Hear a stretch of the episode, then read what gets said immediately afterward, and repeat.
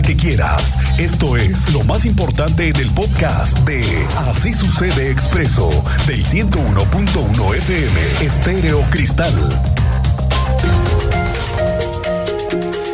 Hoy estamos a cinco días del Querétaro Maratón. La ciudad se prepara, para, se prepara para que nuevamente miles de corredores y sus familias cumplan su sueño, su meta de correr la cantidad de kilómetros por la que se han comprometido y preparado.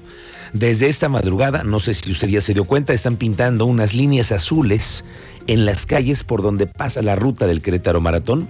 La salida y la meta es en Avenida Constituyentes, en el nuevo Estadio Olímpico, toda esa zona. Hoy se dieron a conocer todo lo que hay alrededor de la logística, de la organización, de la seguridad de los corredores del Querétaro Maratón. Van muy bien. Hoy supimos cómo será la logística para atender cualquier emergencia de corredores y asistentes al magno evento deportivo. La idea es que existan zonas cubiertas por paramédicos, ambulancias. Hay más de 150 personas involucradas nada más en la atención de corredores. Tú sabes más de esto, Teniente Mérida. Muy buenas tardes, bienvenido. Buenas tardes, Ángel. Buenas tardes a nuestro auditorio y a todos esos corredores para informarles y ya se encuentra listo el operativo de seguridad para este Querétaro Maratón. Participan autoridades municipales, estatales y federales. Les vamos a platicar cómo se estableció el puesto de mando unificado, donde están todas las instituciones involucradas. Eh, se estableció un puesto de mando en el interior de un hotel con dos sedes alternas en su puesto. Imagínate que se considera que se prevé, eso es eh, previsión de alguna actividad sísmica o evacuación cambiar de sede hasta con dos opciones distintas. Se tienen tres zonas en el maratón, la zona de meta, los puestos de operaciones, la zona norte, con una fuerza de tarea con 73 unidades en calle, únicamente para la atención al maratón, independientemente de las emergencias que se presenten en la capital, 150 elementos, como lo señalaste, operativos, sin contar puestos de mando y elementos en operaciones en específico. Y algo a destacar, el reposicionamiento de ambulancias, una vez que pase ya esta barredora y ya los corredores, los últimos por eh, zona, estas ambulancias van a volver a dar cobertura y serán reposicionando en ubicaciones ya definidas. Pero mira, vamos a escuchar detalles de lo que se platicó de este operativo. Vamos a tener rastreado a toda unidad de emergencias que esté involucrado en o fuera del maratón, esto para prever que las respuestas sean con el personal o las unidades más cercanas al tipo de incidente. Entonces tendremos rastreadas cercanas a las 100 unidades ese día entre eh, unidades de protección civil, ambulancias, camiones de bomberos, eh, las motocicletas de la Policía del Estado que van en la vanguardia y retaguardia de, cada una de las carreras, podremos estarlas viendo en un solo pan en el, en el puesto de mando para poder saber exactamente la posición de cada una de ellas. Miguel Ángel, te platico una unidad de atención médica prehospitalaria cercana, aproximadamente entre 700 y 800 metros de distancia, entre ambulancias, bicicletas, motos y unidades de primera respuesta detalles más adelante, Miguel Ángel. Gracias, teniente. Estaremos contigo más adelante. Lo platicaremos más a fondo. La hidratación, como siempre, es un tema que se cuidará para que sea muy vigilado el tema, al igual que la logística, la llegada, las fotos, el video, la cobertura mediática, los patrocinadores, la ruta y las vías alternas. ¿Cuál es la idea? Que el domingo salgamos a apoyar a los corredores del maratón y que apoyemos con evitar también la ruta de los deportistas y recordar que muchas de las calles e intersecciones van a ser bloqueadas por seguridad de la ruta, para que usted lo tome en cuenta. Pero bienvenido el maratón para demostrar que Querétaro no corre, vuela. Este Querétaro Maratón que se realiza este domingo va a poder dejar una ocupación hotelera de entre el 50 y 60% durante el fin de semana. El presidente de la Canaco, Fabián Camacho, dice que este evento se esperan corredores de otros estados, negocios que se ubican cerca de la ruta podrían ver incrementadas sus ventas hasta en un 12%. Como parte de la estrategia para generar ventas, algunos de los establecimientos abrirán sus puertas desde las 8 de la mañana para atraer más corredores. Menos el pronóstico si es que exista al menos menos un incremento en ocupación hotelera, en lo general en la zona metropolitana, hasta que pueda estar llegándose entre un 50%, 60% de ocupación hotelera, particularmente jueves, viernes y lunes, que serían días que normalmente no hay eh, ocupación hotelera eh, con estas con esta cifra, pero sí lo está, se está pronosticando que derivado al Querétaro Maratón pueda tener ese impacto.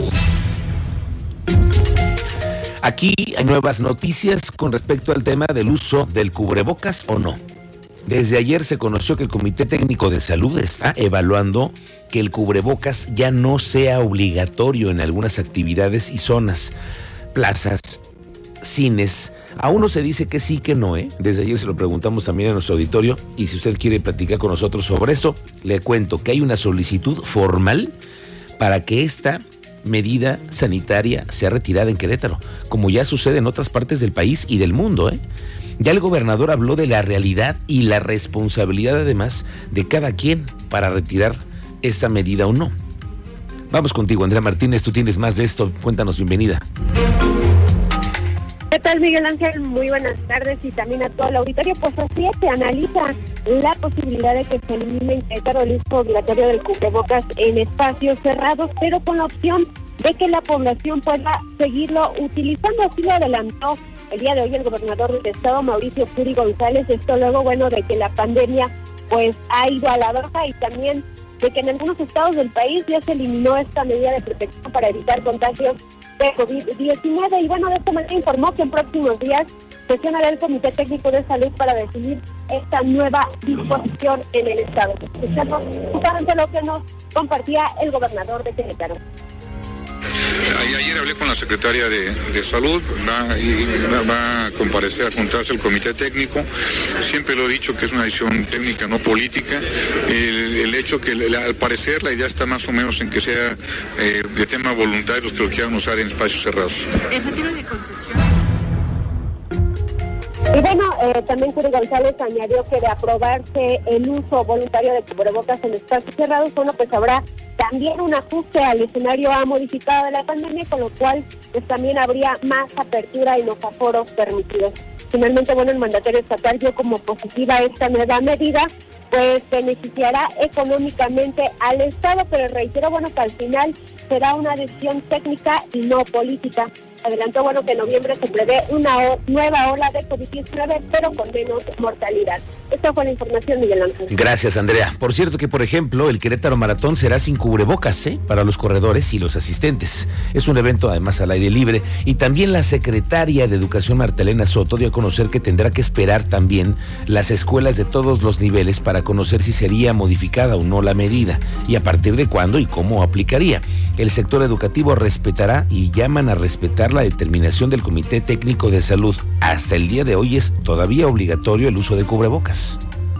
No fue un centro de, contagio, efectivamente hemos platicado con la Secretaría de Salud y, eh, eh, con la Secretaría de Salud por el hecho de, ser tal, pero también con el Comité Técnico de Salud, algunas inquietudes de padres de familia este, a favor y en contra, ¿eh? también hay que decirlo, pero bueno, finalmente la opinión, la opinión de nosotros está en el tema educativo, no en el tema de salud, y nosotros seremos muy respetuosos de lo que nos diga el Comité Técnico de Salud al respecto. Bueno, lo decías, Cristian, luego ya empezaron a sentirse las bajas temperaturas. Sí, señor. No están bajas, pero ya no es lo mismo, ¿no? ya el amanecer ya no fue lo mismo esta mañana. No, ya siente uno así de... y el chipi chipi. El chipi chipi también. Bueno, pero volteemos a ver qué es lo que está pasando en las calles, porque hay muchísima gente en los parques, en los drenes, en lugares en los que no nos imaginamos, que hay familias enteras. Situación de calle. Debajo de los puentes en las laterales de Bernardo Quintana, en las vías del ferrocarril, en esta zona de Álamos, en donde hay una intersección y un tránsito muy fluido también de centroamericanos y de migrantes que están de paso. Bueno, la Coordinación de Protección Civil Municipal está haciendo recorridos en las calles para evitar que las personas se duerman en la vía pública. Con la llegada de los primeros frentes fríos, el pasado domingo, más de 50 personas ya llegaron al albergue Yimpatí. Se detectaron otras 20 que no quisieron hacerlo y durmieron en las calles de la ciudad. ¿Y sabes por qué no lo hacen, no? ¿Por qué, señor? Porque como no pueden llegar con alcohol o con drogas, no se les permite la entrada. Y algunos andan bajo la sustancia, Varios, varios y varias. Bueno, finalmente dice la Coordinación de Protección Civil que se cuenta con un stock de mil cobijas para repartir en esta temporada en caso de que alguna de las personas decida no acudir a los albergues. haciendo los monitoreos que hemos hecho prácticamente durante los últimos años. Continuamos con estos recorridos eh, a primeras horas de la mañana y por la madrugada en la noche para identificar eh, el requerimiento de cualquier tipo de asistencia que requiera alguna persona en situación de calle. Continuamos con esto.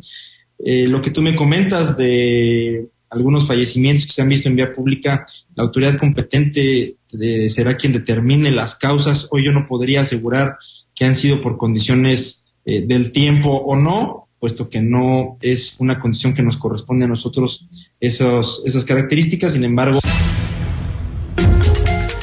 Bueno, el fin de semana se dieron a conocer que habrá 6.000 nuevas cámaras de vigilancia para el municipio de Querétaro. Es un nuevo anuncio que dio el alcalde en tu calle, Luis Nava, el fin de semana que dio su cuarto informe. Al respecto, hemos investigado qué va a pasar con ello. Eduardo Cañedo, que es el director de informática de la Secretaría de Seguridad Pública Municipal, nos explicó que la intención es poder sumar 3.000 nuevas cámaras, que ya funcionan 3.000. Entonces, para llegar a la meta de 6.000 necesitan 3.000 más. Se han realizado la instalación de 63 nuevas cámaras de videovigilancia y el compromiso es incrementar a 3.000 puntos más durante el periodo de aquí al 2024. Se han realizado los trabajos pertinentes para aumentar la red de fibra óptica en 175 kilómetros, logrando alcanzar un total de 825 kilómetros de fibra óptica extendida a lo largo y ancho del municipio de Querétaro. Además, se cuenta con un tendido de fibra óptica necesario para la instalación de 3.000 nuevas cámaras de videovigilancia en puntos estratégicos de las siete delegaciones, para terminar la gestión del alcalde Luis Nava con un total de 6.000 de estos dispositivos. Ayer en la tarde hubo una reunión en Palacio de Gobierno con integrantes de la Asociación Civil Saca la Bici. Se trata de conocer las distintas inquietudes y las propuestas, sobre todo que tienen el tema de movilidad urbana, ahora que también está la obra de 5 de febrero. Esta tarde vamos a tener una charla con los integrantes de esta asociación para ver qué les dijo ayer el gobernador en esta reunión.